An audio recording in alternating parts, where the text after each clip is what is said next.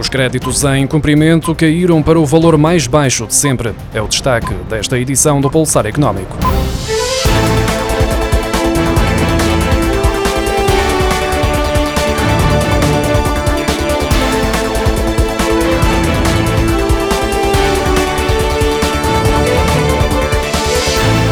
Com o fim das moratórias bancárias em setembro, esperava-se um aumento dos créditos em cumprimento por parte de particulares, mas a realidade está a mostrar precisamente o contrário. Segundo os dados do Banco de Portugal, divulgados esta quarta-feira, em novembro, 1,5% do estoque total de empréstimos dos bancos aos particulares estava em cumprimento, atingindo um novo mínimo histórico. Para esta evolução, contribuiu maioritariamente a diminuição do rácio de empréstimos ao consumo e outros fins que se encontram em cumprimento, ao passar para 4,6% depois da redução de 0,7 pontos percentuais face ao mês anterior. Estes empréstimos deixaram de estar registados no balanço dos bancos devido à venda da carteira de crédito e à conversão em empréstimos abatidos ao ativo.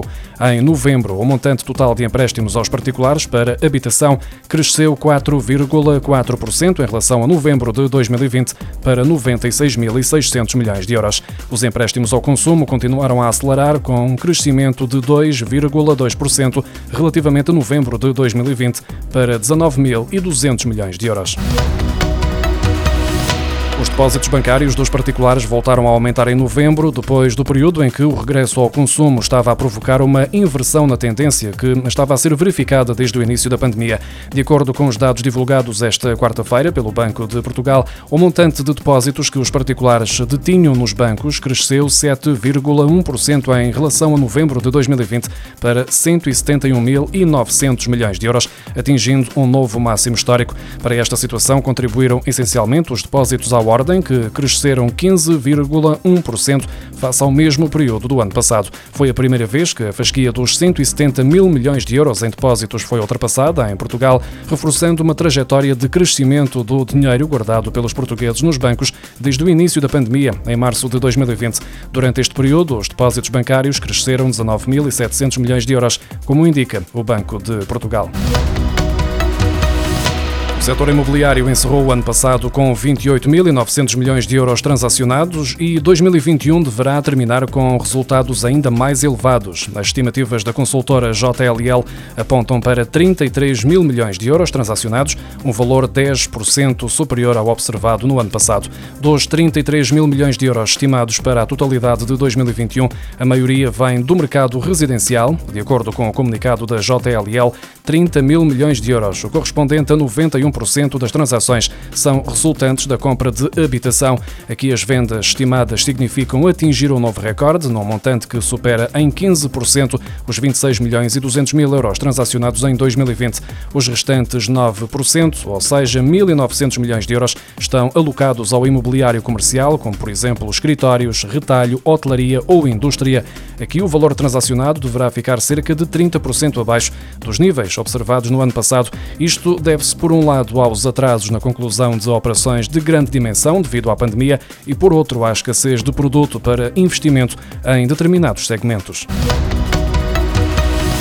O mês de novembro ficou marcado pelo crescimento do volume de vendas no comércio a retalho. De acordo com os dados divulgados esta quarta-feira pelo Instituto Nacional de Estatística, o volume de negócios aumentou 9,9% em relação ao mesmo período do ano passado e 6,6 pontos percentuais face ao mês anterior. Esta evolução foi determinada em grande parte pelo agrupamento de produtos não alimentares, que passou de uma variação de 4,4% em outubro para 14% em novembro, com destaque para a aceleração de cerca de 30 pontos percentuais no comércio de vestuário, calçado e artigos de couro. O volume de negócios na área dos produtos alimentares aumentou 4,9%. O INE refere ainda que o emprego no setor aumentou 2,3% em novembro, face a igual período de 2020. As remunerações cresceram 4,8% e as horas trabalhadas 4,9%. Cerca de 72% dos CEO mostram preocupação com a potencial perda de emprego devido aos constrangimentos que afetam os seus setores de atividade, segundo um relatório divulgado esta semana pela consultora Alex Partners. O indicador aumentou 20 pontos percentuais face ao mesmo período de 2020, quando 52% dos CEO revelaram estar preocupados com a segurança no emprego. O estudo da Alex Partners verificou que 94% dos executivos consideram que os modelos de negócio precisam de ser alterados nos próximos próximos três anos, embora 57% temam que a sua empresa não se esteja a adaptar com a devida rapidez. O estudo revelou que as principais preocupações dos CEO assentam na revisão das cadeias de abastecimento globais, atualmente e no futuro, e na inovação do processo de recrutamento e retenção de talento, à medida que as capacidades sob procura mudam rapidamente, enquanto a transformação digital renova o fluxo de trabalho das empresas. O Governo informou esta quarta-feira que os avisos para a aquisição de meios de teletrabalho e instalação de centros de cowork já foram publicados, sendo integralmente financiados pelo Plano de Recuperação e Resiliência, num total de 17 milhões e 500 mil euros. Os avisos para a aquisição de meios que viabilizem o teletrabalho para os funcionários públicos, cujas funções o permitam, e para a instalação de centros de cowork em espaços já existentes, foram publicados na terça-feira, de acordo com o Ministério da Modernização do Estado e da Administração Pública, em comunicado é referido ainda que estas duas políticas de promoção do teletrabalho são integralmente financiadas pelo PRR, sendo a taxa de financiamento de 100% até ao limite máximo de 1.000 euros por posto de trabalho, não incluindo IVA, numa dotação total de 17 milhões e meio de euros.